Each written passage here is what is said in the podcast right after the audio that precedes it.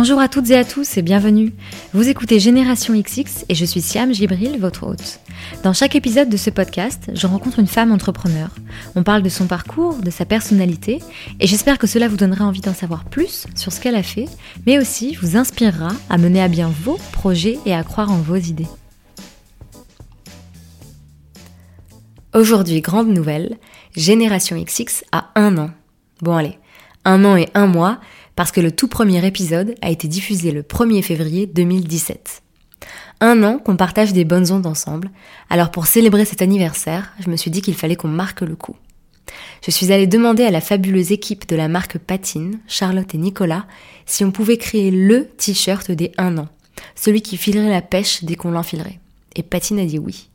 On a pris comme base leur t-shirt iconique, le Willy T. Il est ultra épais, tout doux, conçu pour être durable, en coton bio et bio-recyclé, parce qu'on ne rigole pas avec l'impact écologique chez Patine. Et sur ce t-shirt, on y a inscrit, en couleur jaune survitaminée, le message You got this.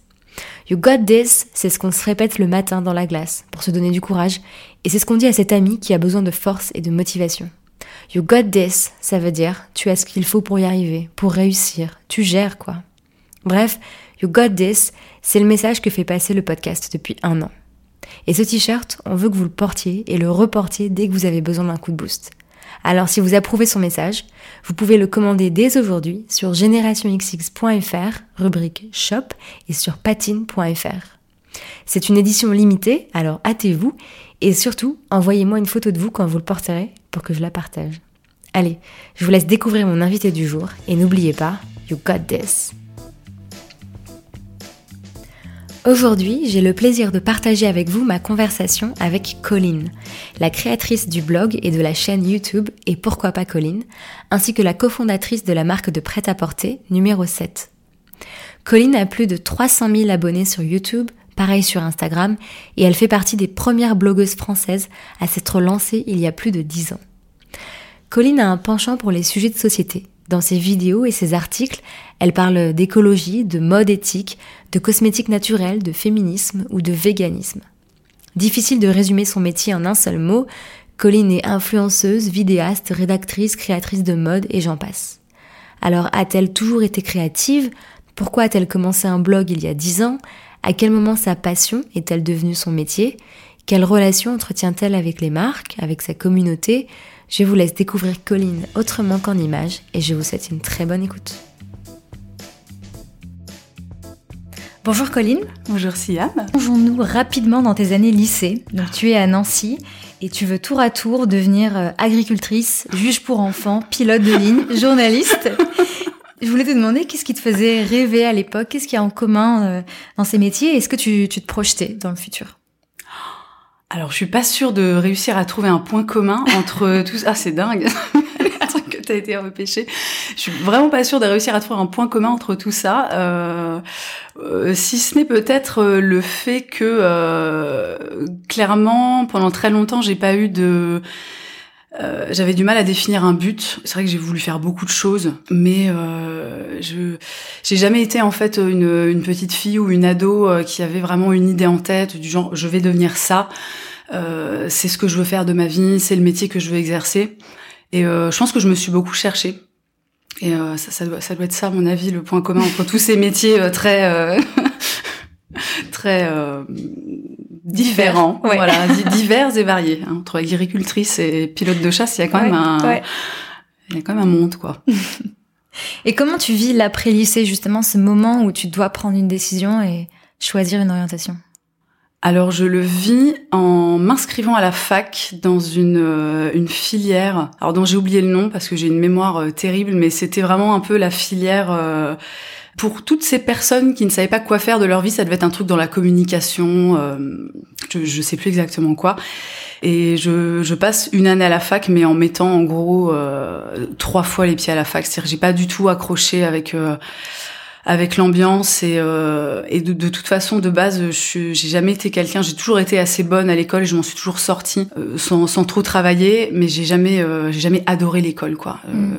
enfin pourtant j'adore apprendre des choses. Mais l'école vraiment ce système scolaire très rapidement à partir du collège et encore plus au lycée je je m'y retrouvais pas du tout je me je me reconnaissais pas du tout là dedans et donc je me suis inscrite à la fac et en gros j'ai passé mon, mon, année de fac à aller au cinéma Mm. Voilà, je m'étais pris une carte UGC euh, illimitée que ma mère me payait en échange d'un nettoyage de frigo euh, mensuel. Voilà pour la petite. C'est une technique d'éducation. pour la petite anecdote.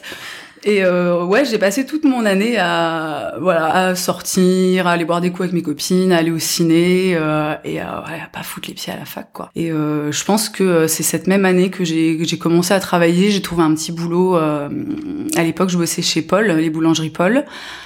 Et ouais, et puis en fait rapidement la fac j'ai j'ai arrêté quoi, j'ai laissé tomber parce que pff, ça me c'était pas mon truc quoi. Et t'étais confiante? Grosse question. Ah, grosse, ah ouais, c'est clair, grosse question. Euh, je pense vraiment que c'était une époque, donc j'avais, euh, après le bac, j'avais 18, euh, mhm.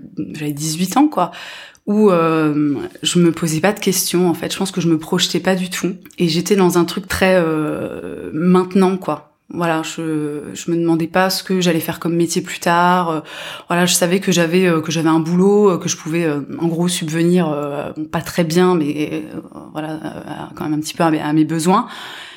Et je me projetais pas du tout quoi. D'autant plus que en fait moi je suis devenue maman très tôt. J'ai rencontré mon mari voilà, j'avais bah, j'avais 19 ans. Mon but en fait très rapidement ça a été de fonder une famille quoi. Donc c'est vrai que j'ai laissé j'ai totalement mis de côté tout le penchant professionnel, euh, qu'est-ce que je vais faire de, de ma vie, euh, voilà, quel métier je vais faire. Euh.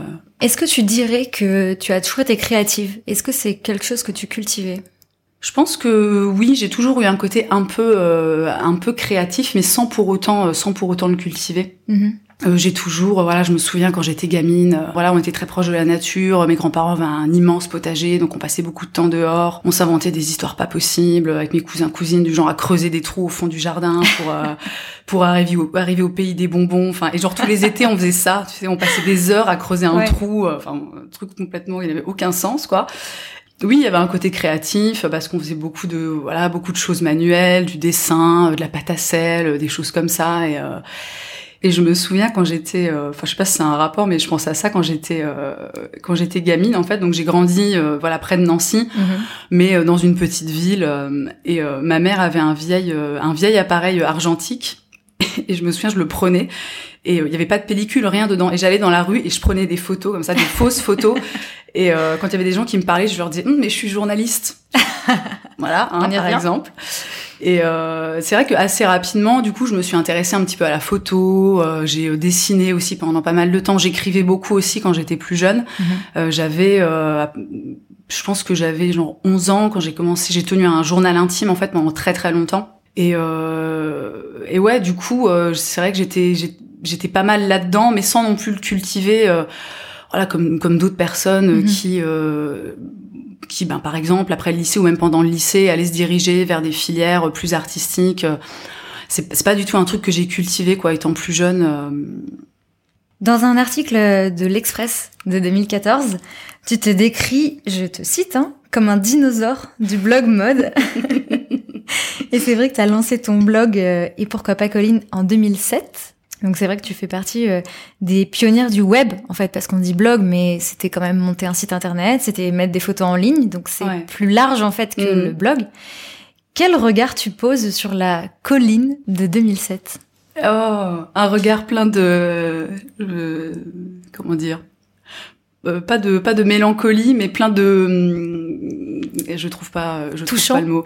Ouais. Ouais. Ouais ouais c'était c'était une sacrée époque ça. Les blogs en 2007 et 2008, dans ces années-là, euh, c'était un truc complètement, euh, il y avait pas toutes ces histoires de monétisation, de partenariat, ça n'existait pas en fait à l'époque. C'est-à-dire que la plupart des blogueuses, moi y compris, euh, prenaient des photos de leur look, euh, tu vois, dans un miroir avec la tête coupée. Je veux dire, tout était moche, tu vois, mm. c'était euh, c'était terrible. Moi, je prenais des photos sur sur ma mon, mon patio à l'époque avec genre une, tu vois une clope à la main. c'était complètement, tu vois, désinhibé et on avait genre, je sais pas, il y avoir 30 30 30 lectrices quoi, mais Ouais, vraiment cette époque, ça a quelque chose de, de très touchant parce que c'était, euh, en fait, c'était innocent. Voilà, mm. je pense que c'est ça le terme que je cherchais. Euh, je pense qu'on était toutes là pour euh, partager autour d'un truc léger. Ah, j'ai voilà, j'ai acheté cette paire de bottes à 20 balles sur Etsy et c'était ouais, c'était hyper innocent donc du coup, c'était une bonne époque. C'était cool. Et tu le faisais pour toi, t'en parlais à tes proches. Euh, c'était quoi pour toi ce blog? C'était un échappatoire? Alors c'était, alors très exactement le contexte quand j'ai créé mon blog. Euh, j'étais à la fin de ma grossesse, mhm. donc euh, j'étais j'étais chez moi et alors je m'ennuyais mais à mourir. Donc je passais mes journées ben, sur internet ou à regarder des films ou voilà. En plus mon, mon chéri à l'époque travaillait donc vraiment j'étais seule. Ah, c'était c'était un peu l'enfer et j'ai découvert. Je connaissais déjà le, le, le principe des blogs, mais à cette époque j'ai découvert les blogs mode et je me suis dit oh mais c'est super cool, c'est génial, ces meufs qui montent leur tenue, euh, voilà, je trouvais ça vraiment génial et je me suis dit, et là on arrive au nom, au nom de mon blog, et pourquoi pas, tu vois, pourquoi pas en faire un moi aussi. Donc on notera que je me suis vachement foulée sur sur le nom de mon blog, hein, quand même, voilà, voilà et sur, sur ce qui est euh, plus ou moins mon pseudo depuis euh, depuis plus de dix ans. Mais euh, ouais, je me suis dit bah oh, je vais faire pareil, ça a l'air sympa quoi. Donc voilà, très vite fait, je suis allée sur Blogspot à l'époque, qui était mhm. une plateforme où tu pouvais créer très facilement un blog. Et j'ai fait, voilà, j'ai bidouillé, genre j'ai dû bidouiller une bannière sur Paint, tu vois, un truc, mais ça devait être épouvantable, quoi. Je suis un peu triste de pas avoir regardé des captures ou des trucs. Et je me suis mise vraiment à fond, à fond là-dedans. J'ai, il y avait des jours où je pouvais poster, euh, tu vois, trois, quatre fois par jour. Alors c'était pas des articles, c'était pas des trucs très, euh, très poussé, très développé, mais euh, et euh, je pense que ça m'a ça m'a vraiment apporté un, un, échappatoire et ça m'a occupé en fait. Voilà, c'était euh, comme il y en a qui vont, euh, je sais pas, aller faire de la course le soir après le boulot ou ou jardiner. C'était vraiment un passe-temps en fait, et c'était un, un, bon passe-temps en l'occurrence. Et tes lectrices, tu les connaissais, t'interagissais déjà avec elles? Bah oui. Ou lecteurs d'ailleurs? Alors je pense qu'à l'époque c'était c'était principalement euh, principalement des lectrices voire quasi exclusivement. Mm. Et oui, c'est ça qui est marrant, c'est qu'au départ, enfin à l'époque, il n'y avait pas tous ces enjeux de, de communauté, de je veux. Enfin, moi, je me souviens même pas quand j'ai lancé mon blog me dire oh, ce serait génial d'avoir des lectrices, tu vois. Mm. Pour moi, c'était vraiment je fais mon petit truc, euh, voilà, c'est ça m'amuse, c'est cool. Et euh, ouais, effectivement, quand t'as les, les premières lectrices qui viennent, qui te disent ah c'est sympa, euh, qui, qui commencent à y avoir des échanges avec ces gens que tu connais ni d'Ève ni d'Adam, qui t'ont trouvé, mais alors on va savoir comment. encore une fois, il n'y avait pas de réseaux sociaux à l'époque. C'est ça ben c'est super cool quoi. Tu te dis ah c'est cool, euh, c'est euh, bah, déjà c'est sympa parce que tu peux échanger avec des gens et puis c'est sympa parce que tu te dis euh, ah ben ce que je fais ça ça, ça plaît à quelqu'un quoi. Mm. Et du coup, juste parce que je me rends compte que j'ai oublié de, de, répondre à une partie de la question avant, au départ, j'en avais parlé à personne. C'est-à-dire que mon blog, je faisais ça la journée quand mon mec travaillait, et le soir, quand il rentrait, genre, tu vois, j'éteignais tout et j'en parlais pas. et euh, je me souviens plus comment est-ce qu'il l'a découvert, mais euh, ouais, pendant très longtemps, euh, je j'en parlais pas. Tu vois, c'était mon truc à moi que je faisais dans mon coin, tu vois, la journée quand j'étais seule, et et voilà. Et à quel moment, du coup, tu as commencé à en parler Et à quel moment En fait, j'allais dire quel élément ou quel ensemble d'éléments a fait que ça a pris euh, un peu d'ampleur, que tu t'y es mise à temps plein? Comment ça s'est passé la transition? Je pense que le, vrai tournant qui a eu lieu, ça a été euh, la, la, collaboration que j'ai faite avec André, mm-hmm. donc la marque de chaussures. Ça devait être en, euh, je pense, 2009 peut-être. Mm-hmm. Je pense que mon blog avait un ou deux ans c'était bon voilà j'avais des lectrices euh, enfin ça ça se passait bien j'étais très contente ça évoluait tout ça et euh, il y a ce truc un jour qui sort de nulle part euh, une une copine blogueuse qui m'envoie un mail et qui me dit écoute j'ai rencontré j'ai croisé les, gens de chez André et je leur ai proposé un, un truc un peu fou à savoir prendre six blogueuses et faire une chacune une paire de chaussures pour André. Donc c'était un truc à l'époque. Alors dans mes souvenirs, ça, ça commençait à se faire un petit peu aux États-Unis, mais en France, jamais euh, aucun euh, blogueur ou youtubeur n'avait fait ça. Mhm. Et donc il y a ce truc qui arrive, et moi je me dis, oh, mais c'est génial, quoi. Et donc voilà, je me lance, euh, je me lance dans cette aventure. Donc à l'époque avec cinq, cinq autres blogueuses. Et on fait, voilà, on fait notre truc, tu vois. Ça a été une expérience géniale. Les gens de chez André étaient vraiment, enfin, on peut dire pour l'époque, quoi. C'était il y a quasiment dix ans. Mm. Ils étaient hyper ouverts. On a pu vraiment faire tout exactement comme on voulait, enfin dans la limite du, raisonnable évidemment. Et en fait, pour, pour, cette opération, ils ont vraiment mis des gros moyens de, de communication. Je me souviens qu'à l'époque, on avait fait la, la présentation presse au Georges V. On avait fait une soirée de lancement. Non mais le truc, non mais complètement fou quand il pense. Ça quoi. devait te paraître dingue. Non mais c'était c'était vraiment euh, c'était incroyable quoi. C'était mm. genre au, au Georges V comme ça euh, et t'as des journalistes qui viennent te poser des questions alors que toi tu sais à peine ce que tu fais là. Tu alors vois que toi il y a deux ans tu te disais et pourquoi pas? Ouais non mais voilà c'est ça je me disais pourquoi pas Colline? C'est fou. Et euh, on avait fait euh, la soirée de lancement aux Galeries Lafayette donc il y a voilà du coup nos lectrices euh, qui étaient qui étaient venues nous voir. Mhm. Moi, c'est vraiment, j'ai senti qu'à ce moment-là, j'ai vraiment senti en fait un tournant parce que forcément, il y a eu beaucoup de communication, donc les gens ont entendu parler de nous. Il y a eu pas mal aussi de, de relais au niveau de la presse. Et ouais, et c'est à peu près la même période en fait où euh, les partenariats ont commencé, euh, ont commencé à voir le jour sur, euh, voilà, sur, avec les, les blogueuses. Et euh, je me souviens, mon tout premier partenariat, c'était avec mon showroom. Il m'avait écrit, en gros, il m'avait donné un bon d'achat de 70 euros pour que je choisisse des fringues et pour que je les monte sur mon blog. Et à l'époque, c'était, euh... enfin, ça me paraissait fou, quoi. C'était vraiment, tu vois, moi, je, je, faisais vraiment mon truc dans mon coin. Je, Mm. je- j'aurais, enfin, pas une seule seconde, j'aurais imaginé, voilà, ne serait-ce qu'un jour on m'écrive en me disant, tiens, voici 70 euros pour que tu choisisses des vêtements, genre gratuitement, quoi. Et en fait, à partir de là, je pense que toute la, la machine euh, de, tu vois, de, de l'influence web, de, voilà, des blogueuses, des youtubeuses, en fait, s'est mis en marche. Et ben, je pense que j'étais dans le train, donc du coup, euh, bah, je suis restée dedans, quoi. Parce que t'étais parmi les premières qui se sont. Bah euh, Lancée là-dessus. ouais, je pense que ça ça a joué euh, parce qu'à l'époque il y avait pas énormément de il y avait pas énormément de blogs, il y avait pas énormément de blogueuses.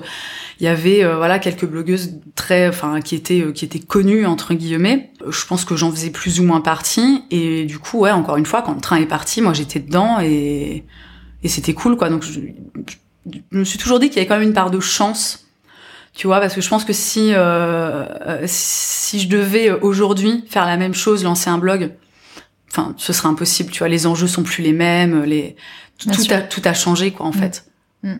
Et sur toute cette partie euh, partenariat, relation avec euh, avec les marques et une- cette partie business en fait, t'es complètement autodidacte. T'as appris euh, en faisant.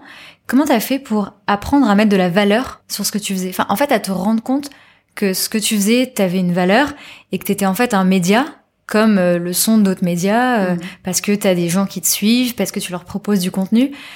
Comment t'as réussi à faire ça? Et je te pose notamment la question parce que, par exemple, pour euh, des freelances ou des gens qui sont à leur compte, c'est toujours ça qui est difficile au début, c'est de se dire qu'est-ce que je vaux en fait?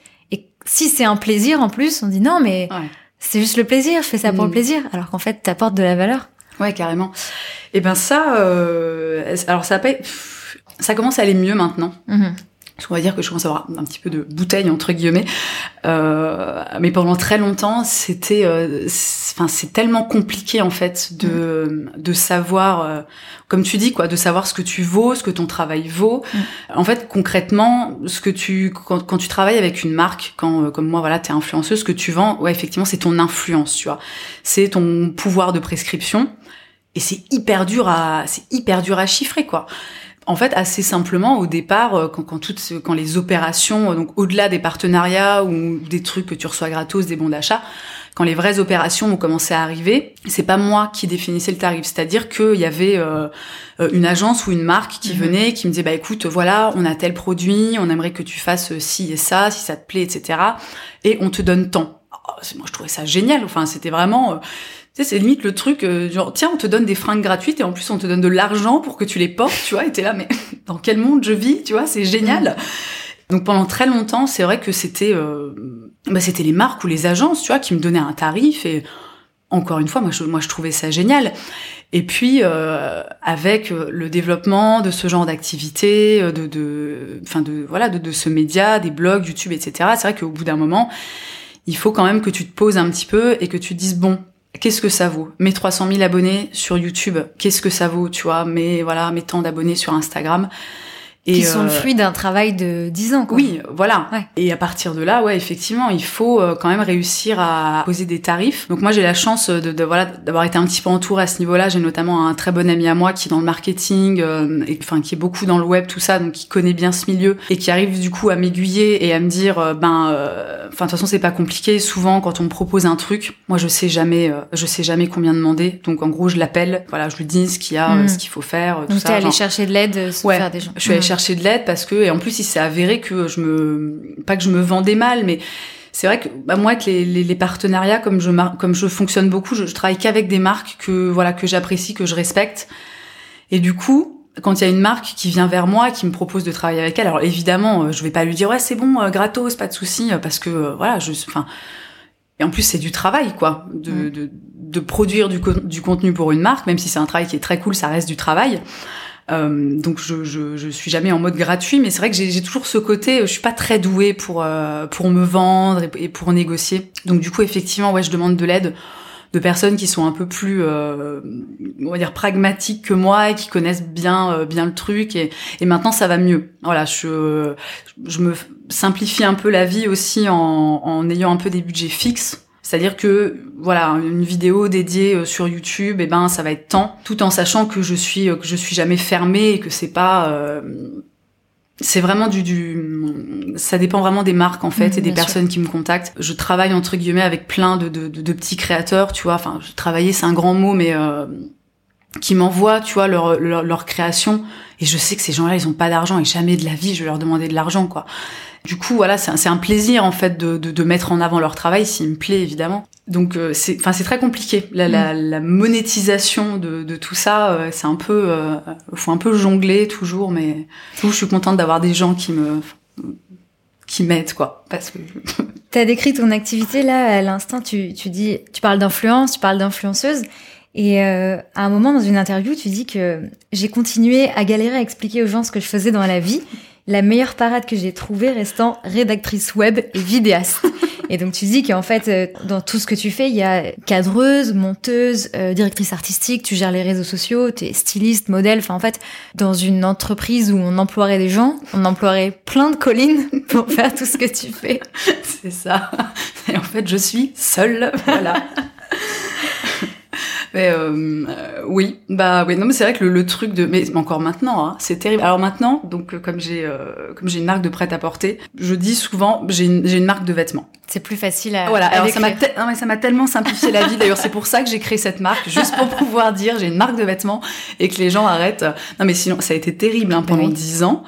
Euh, enfin moi un petit peu moins parce que voilà je, tout ça c'est devenu mon activité principale mon métier je pense depuis 7-8 ans et pendant 7-8 ans, c'était euh, la plaie, quoi. De, enfin, voilà, les gens te demandent, ah, tu, toi, tu fais quoi dans la vie? Donc, tu sais, tu réponds. Bon, moi, je réponds simplement, bah, j'ai un blog, une chaîne YouTube.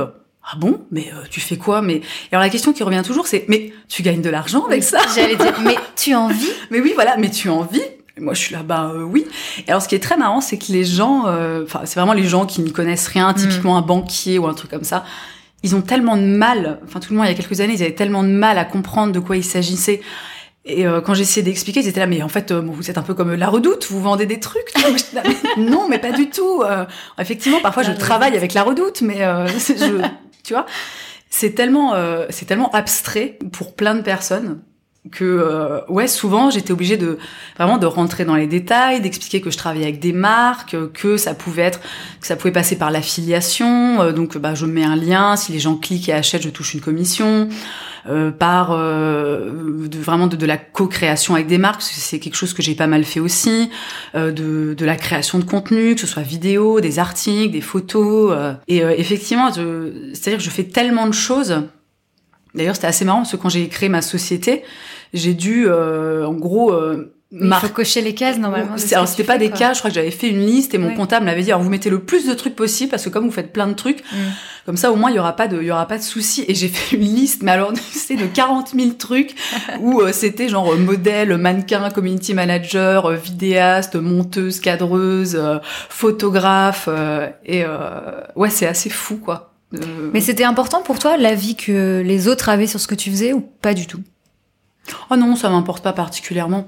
Bah, D'autant plus que euh, dans, dans, la majorité des cas, euh, si on prend vraiment des gens qui sont extérieurs à, à tout ce milieu, donc voilà, pas euh, des, des, lectrices ou des abonnés ou, mm. ou pas des amis qui font sensiblement la même chose que moi, une fois que les gens ont compris de quoi il s'agit, comment ça fonctionne, ils trouvent ça super cool mm. parce que, enfin, parce que c'est effectivement super cool, quoi. Donc oui, enfin puis même si je trouvais ça pas cool, hein, je veux dire, c'est pas vraiment un truc. oui, ça me passe au-dessus, et puis mais enfin, je crois que c'est jamais arrivé qu'on me dise, mais c'est un peu de la merde, non? Non, mais je veux dire, dans mes souvenirs, euh, en règle générale, les gens trouvent ça hyper sympa, quoi. Et sur cette question encore de ce que les gens pensent, comment est-ce que tu as appris au fil du temps à gérer aussi les avis, euh, les remarques de, des gens qui te suivent? Que ce soit des commentaires sur YouTube, euh, sur les réseaux sociaux, même si euh, je pense que tu as une communauté qui est hyper bienveillante. Est-ce que pour toi, c'était une démarche naturelle de te mettre autant à nu, au sens figuré, euh, bien entendu, pas mal entendu, devant les gens, de dire ce que tu penses, parce que tu parles plus que de mode, tu parles d'alimentation, tu parles d'écologie, tu parles de cosmétiques naturels, tu parles de féminisme. Est-ce que ça, c'est dur d'assumer ses opinions, ce qu'on pense, devant une communauté et d'avoir les retours? Alors, c'est pas toujours évident. Mais alors ouais effectivement comme tu le dis j'ai déjà la chance d'avoir une communauté mais euh, je sais que les voilà les influenceurs disent toujours ça, mais moi j'ai vraiment une communauté qui est géniale parce que euh, c'est des gens euh, qui sont hyper, euh, qui vraiment qui me, enfin non pas qui me supportent, parce que ça fait un peu à le oui, on la supporte, voilà, qui me soutiennent mm. et qui sont dans la maxi grande majorité des cas, mais hyper bienveillants, hyper ouverts, qui sont toujours hyper reconnaissants pour ce que je fais je reçois vraiment euh, parfois des, messages, enfin tu vois vraiment des, entre guillemets des déclarations de personnes euh, et enfin c'est hyper touchant, c'est génial quoi de se dire que tu arrives à toucher les gens euh, au travers de, de, ce que tu fais. Mais après bon effectivement c'est vrai que quand tu parles de sujets comme le véganisme, l'écologie, euh, voilà, maintenant de plus en plus, c'est vrai que je commence un peu à me lâcher sur le féminisme. Alors, c'est vraiment, je, je coche toutes les cases. bon, hein. Euh, il y a forcément des gens euh, bon déjà il y a forcément toujours comme partout sur internet des voilà des vieux haters euh, qui enfin qui viennent juste en gros être désagréables et, euh, et désobligeants et, et, descendre ton travail ça c'est vraiment un truc très rapidement je, je suis passée au dessus après moi j'ai un petit peu plus de mal avec les, les, personnes qui attendent de moi une espèce de perfection parce que je parle d'écologie et, et de véganisme et que du coup les, gens projettent en fait beaucoup et ouais, c'est des trucs du genre, on m'a déjà reproché, euh, t'es écolo, mais oh mon dieu, t'as une brosse à dents électrique. Oui, mm. euh, et d'accord. Ou euh, dernièrement, euh, comment tu peux dire que t'es écolo alors que t'as une moto, euh, tu vois Et c'est des trucs, et ça c'est un petit peu, c'est un petit peu difficile à gérer, mais pas tant parce que les gens me, me, me, font des reproches, parce qu'en soi, moi je veux dire, je, moi je cherche pas en fait à être dans, dans une dans, une perfection, dans un truc hyper lisse. Et je pense que justement, j'essaie vraiment, au travers de ce que je fais, de véhiculer un message de, de tolérance et d'ouverture d'esprit et mmh, de dire, euh, voilà, euh, faisons des efforts parce que je pense que maintenant plus que jamais, il est important que chacun fasse des efforts à, voilà à plein de niveaux différents, mais euh, juste arrêtons de nous taper sur la gueule, arrêtons de descendre les autres parce qu'ils font un truc de travers. C'est vrai que du coup, j'ai un petit peu de mal en fait à être confrontée à l'intolérance des gens vis-à-vis de moi quand, quand on sait qu'en plus, enfin moi j'ai moi j'ai un parcours quand même euh, qui est assez euh, enfin parfois quand j'y pense je me dis attends je pars d'un truc où je genre j'étais capable de m'habiller en cuir de la de la tête aux pieds je portais de la fourrure euh, tu vois je genre, je me gavais de fromage aujourd'hui je suis végane tu vois c'est non mais c'est le truc, mais je, je, je, jamais cru. Tu m'aurais dit ça il y, a, il y a cinq ans, mais toi un jour tu seras vegan. J'aurais dit, ouais, non mais bien sûr, demain quoi. Et je trouve que les, les gens sont un peu, euh, les gens sont durs en fait. Les gens sont durs et euh, ils ont parfois un petit peu de mal à mettre de l'eau dans leur vin, tu vois. Et surtout avoir le positif. Moi, c'est plus ça qui me qui me peine en fait que euh, l'attaque personnelle, parce que je sais que sur Internet, les, les attaques sont jamais vraiment personnelles. Mm. Tu vois, moi, je, je, reste toujours assez consciente que les gens qui vont être méchants ou désagréables. Euh, comment dire, c'est plus un truc qui a à voir avec eux-mêmes mm. qu'avec la personne qui est en face d'eux. Je dis d'ailleurs souvent à ma fille quand elle a des problèmes avec ses copines que euh, les gens qui, qui, sont méchants avec les autres, il faut pas être en colère contre eux, il faut les plaindre parce que souvent c'est des gens qui sont malheureux. Et euh, c'est vrai que je, voilà, j'essaie d'appliquer ça. Je pense qu'on fait pas prendre conscience aux gens de, de qu'ils ont une, une marge d'évolution, tu vois, qui peuvent évoluer, faire changer les choses en gros, en, étant désagréable, en leur faisant des, réflexions débiles, quoi, tu vois. Mais pour revenir du coup sur le positif qu'il y a à cet éveil que tu fais euh, autour des causes qui te motivent, qui t'importent, est-ce que tu mesures l'influence que tu as, tu vois, par rapport à d'autres médias qui peut-être relaient les mêmes messages que toi, mais comme ça va être un peut-être un long article que personne va lire, toi euh, c'est une vidéo, les gens t'aiment bien, te regardent et t'arrives à faire passer des messages hyper forts. Tu parles beaucoup de de coups de cœur euh, culture, tu parles de livres, de podcasts, donc ça va bien au-delà du de l'énorme cliché qu'on a sur la blogueuse mode ou mm. sur la youtubeuse. Et ça, cette influence, tu la sens? Tu la mesures? Alors je la sens, ouais, clairement. Après, je pense que je la mesure pas du tout. Et euh, c'est vrai que tous les jours, en fait, je, reçois des messages. Alors maintenant, que ce soit sur sur Instagram, sur YouTube, sur Twitter, euh, tu vois, dans les commentaires de mon blog, de, de, de personnes et même voilà, des de gens que je vais rencontrer aussi dans la rue parce que je croise très souvent des, des abonnés, des lectrices, de gens qui vont me dire, euh, mais grâce à toi, grâce à tes vidéos, j'ai voilà un truc tout con, mais j'ai genre j'ai changé ma routine de soins, je me tourne vers des trucs plus naturels ou j'en ai plein qui me disent ben je suis devenue végétarienne ou alors je suis devenue végane et euh, ouais, je, m'en rends compte, mais je pense que je mesure pas en fait du mm. tout à quel point je peux, euh, je peux, un, je peux avoir un impact en fait sur le, sur les gens, sur leur façon de, de voir le monde, sur leur, leur façon de vivre aussi, sur leur mode de vie tout simplement. Mais euh... mais ça se sent parce que par exemple là, tu, tu as fait un article récemment sur euh, la mode et est-ce qu'on peut concilier euh, grande marque et éthique et on sent que derrière tu fais des recherches, enfin que tu as quand même une responsabilité de donner une info qui est la plus complète possible avec ton point de vue, mais de donner en fait tous les éléments pour que ensuite les gens puissent réfléchir à ça. Et donc ça, est-ce que tu sens que ça a évolué, tu vois, au niveau des, enfin, au fil des, années? Hum, Alors je pense que le seul truc qui a peut-être évolué, c'est que j'ai dû un peu apprendre à, à faire attention. Hum. À la façon dont euh, euh, dont je formule les choses, euh, etc. Parce que donc encore une fois, communauté géniale, mais communauté très engagée en fait. Du coup, autant te dire que quand je fais un truc de traviole, il me loupe pas, tu vois. mais sûrement à raison, hein, voilà. Donc du coup, c'est vrai que j'ai appris à mesurer ce que j'écris ou ce que je dis, mais sans jamais, sans jamais me censurer ou sans jamais, tu vois, essayer de, de lisser finalement euh, ce que je suis voilà, je suis quelqu'un, euh, je, peux, voilà, tu vois certaines vidéos où je m'emporte un petit peu. Là, par exemple, je vais bientôt sortir une, une vidéo euh, sur le, parce que j'aime beaucoup parler des règles, donc je sors bientôt une vidéo sur les, les serviettes hygiéniques lavables. Et il y a un moment dans la vidéo où je m'enflamme un petit peu, tu vois, parce que je parle des serviettes parfumées. Et je me dis, putain, mais les gars, mais qu'est-ce que vous avez dans la tête, tu vois? Et ça, c'est le genre de truc, je me censurerai jamais là-dessus. Je me censure, enfin je m'empêcherai jamais de, de, dire des gros mots, enfin finalement et d'être comme je suis parce que voilà je suis comme ça, euh, je suis un peu, parfois j'en fais des caisses, tu vois, je parle fort et je dis des gros mots et donc ça à ce niveau-là, voilà, ça n'a pas changé et enfin et ça changera pas et je pense que c'est ce que les gens aiment chez moi, c'est que euh, en fait comme on me voit dans mes vidéos ou, ou que ce soit, c'est comme ça que je suis quoi. Mm. C'est pas, je, je, je, mets pas de filtre euh, mis à part le, le on va dire ce, ce petit filtre de, de toujours essayer en fait de ne pas froisser les gens tu vois, de, de ne pas, euh, par exemple, donc je parle beaucoup euh, de, de, sujets assez engagés, et c'est vrai que j'ai appris à faire attention à la façon dont je formule les choses parce que je me suis rendu compte que les gens se sentaient vite en fait jugés, mis en porte-à-faux, euh, qu'ils avaient vite l'impression que tu leur faisais la morale, tu vois. Et ça, c'est pas un truc que j'ai envie de faire parce qu'encore une fois, je trouve que c'est contre-productif. Donc je fais attention à ça, mais en restant, voilà, totalement comme je, comme je suis et voilà, ça va prendre ou à laisser quoi. Hein. Tu le disais tout à l'heure, tu es toute seule pour t'occuper de ton blog, de ta chaîne YouTube. Et d'ailleurs, sur euh, YouTube, il y a beaucoup de vidéos sur la productivité, sur comment s'organiser, la procrastination, tout ça. Et du coup, je voulais savoir, toi, euh, qu'est-ce que tu as appris sur la façon de, de travailler? Comment est-ce que tu comment est-ce que tu t'organises? C'est pas en mode euh, dis-moi tes tips, c'est plus ouais. pour un peu ah bah alors si tu veux mes tips, je vais te dire j'en ai absolument aucun. Donc Oh là là, moi je suis pas douée du tout. Je... En fait, tu vois, l'histoire de ma vie, c'est de galérer tout le temps. non mais c'est vrai, c'est vrai. J'ai ma boîte mail qui déborde, tu vois, j'ai 3 milliards de mails en retard. Je...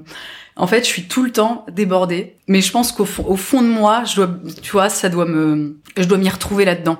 Mm parce que euh, enfin je sais pas parce que c'est pas possible autrement quoi tu vois je, je pourrais très bien euh, tu vois demander de l'aide ou ou euh, mon mec me dit parfois bah fais-en moins. Moi je suis ah mais non euh, mais pourquoi tu vois je j'ai pas envie quoi en fait de d'en de, faire moins. J'ai déjà parfois je trouve déjà que j'en fais pas des masses non plus. Donc euh, j'ai pas de j'ai niveau organisation, j'ai vraiment aucun aucune astuce, mais rien du tout quoi. C'est euh, je, je fais de mon mieux. Si c'est peut-être le seul la seule astuce que je, que je peux avoir à donner, euh, je fais de mon mieux, mais par contre euh, bon ça, ça, ça touche pas trop à l'organisation, mais ça touche quand même un peu à la à la santé mentale, j'ai beaucoup appris ces dernières années à lâcher prise et à arrêter d'être euh, scotché H24 à, à ce que je fais, quoi. Parce que en fait, la, limite, quand tu fais ce que je fais, même si, euh, par exemple, tu verras jamais chez moi, euh, je sais pas, des photos de mes potes ou des photos de ma fille ou des photos de mon mec ou, ou ma famille ou des trucs comme ça. Donc je parle beaucoup de moi, mais ma vie privée en fait reste totalement privée. C'est quand même toujours hyper difficile de, de décrocher parce que euh, voilà, tu vois, c'est euh, tu pars en vacances, tu vois, t'es dans des endroits cool. C'est con, t'as envie de prendre des photos, de les mettre sur Instagram, de partager ça avec les gens. Ou euh, le week-end, t'as envie, tiens, je vais aller voir mes mails, tu vois, mais genre juste deux minutes. et puis au final, tu passes trois heures, tu vas faire des trucs, tu commences à écrire un article. Et ça, par contre, ouais, j'ai appris et je continue à apprendre juste à décrocher quoi. Et le week-end, genre le week-end, c'est le week-end c'est éventuellement le samedi matin un petit peu euh, voilà vite fait je réponds euh, à deux trois mails ou alors euh, j'échange des messages avec Delphine mon associé mais ça s'arrête là quoi. Je vais pas tourner une vidéo ou commencer à faire du montage ou je sais pas quoi.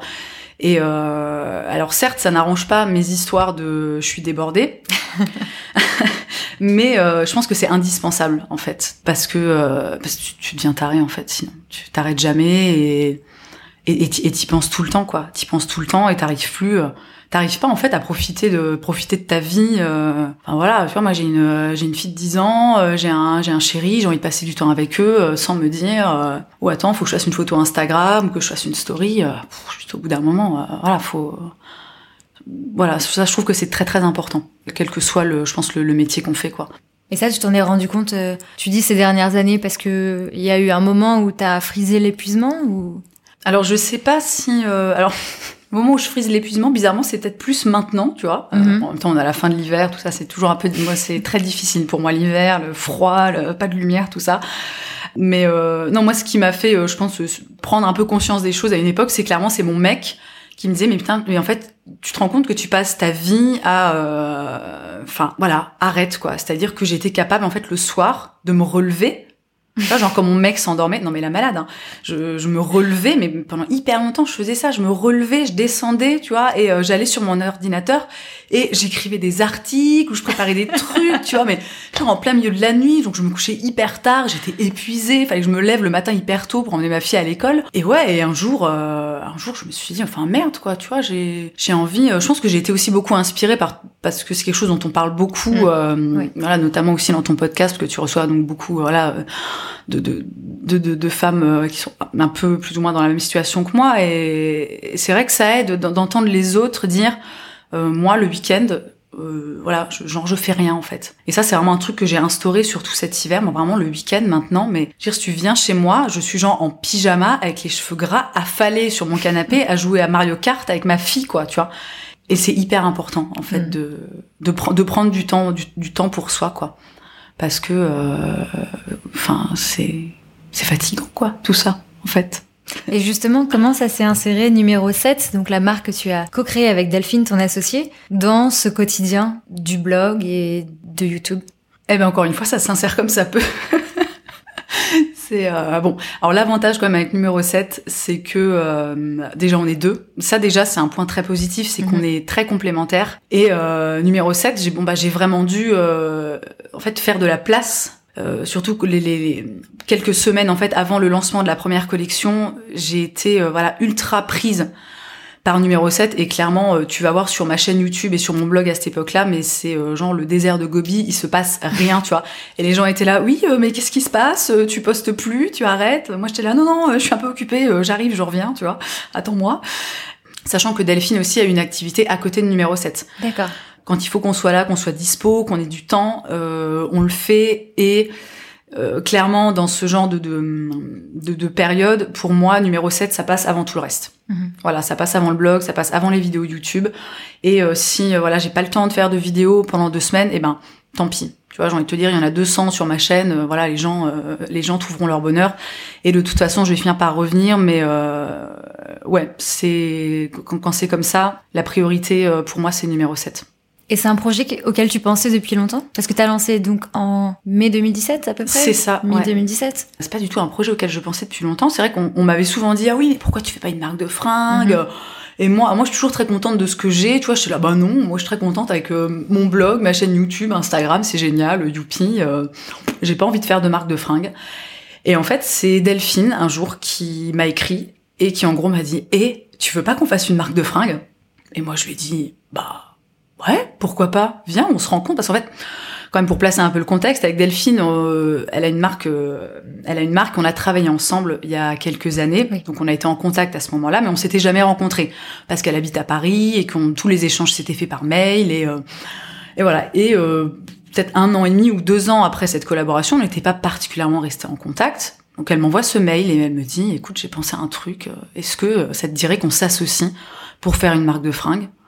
Donc euh, voilà, moi toujours très ouverte à tout. Euh, je lui dis euh, bah écoute oui, rencontrons-nous. Et là je rencontre Delphine, donc pour, de vrai quoi, en chair et en os. Et le courant passe, mais alors à balle quoi. C'est vraiment ce genre de personne que tu rencontres et que tu as l'impression de connaître depuis genre toute ta vie et même les vies d'avant.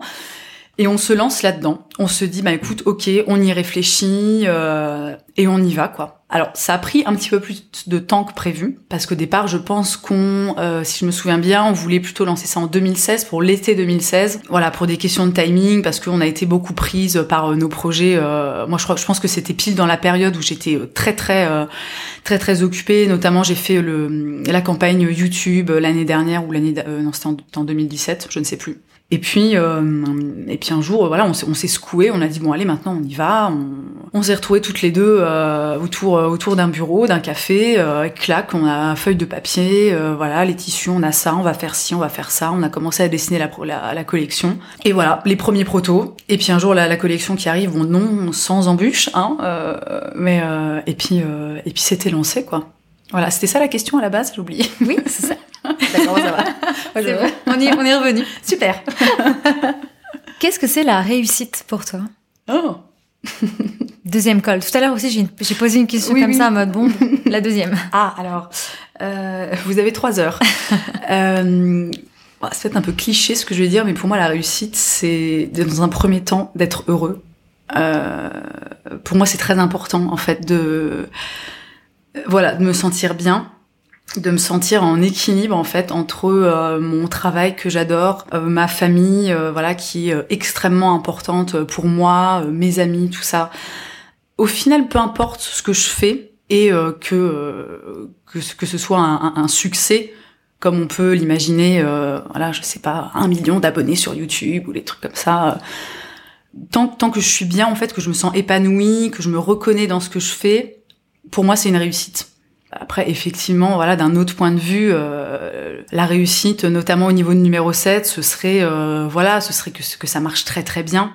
Parce que, euh, je parle de numéro 7 parce qu'en fait, je, considère que au niveau de YouTube et, de mon blog et de, de ce que je fais en tant que influenceuse, moi, je suis très contente de ce que j'ai en fait. Moi, j'ai pas envie, j'ai pas envie d'avoir un million d'abonnés sur YouTube. Après, si j'en avais un peu plus, évidemment, je, enfin, vous êtes, les bienvenus, hein, y a pas de souci, venez.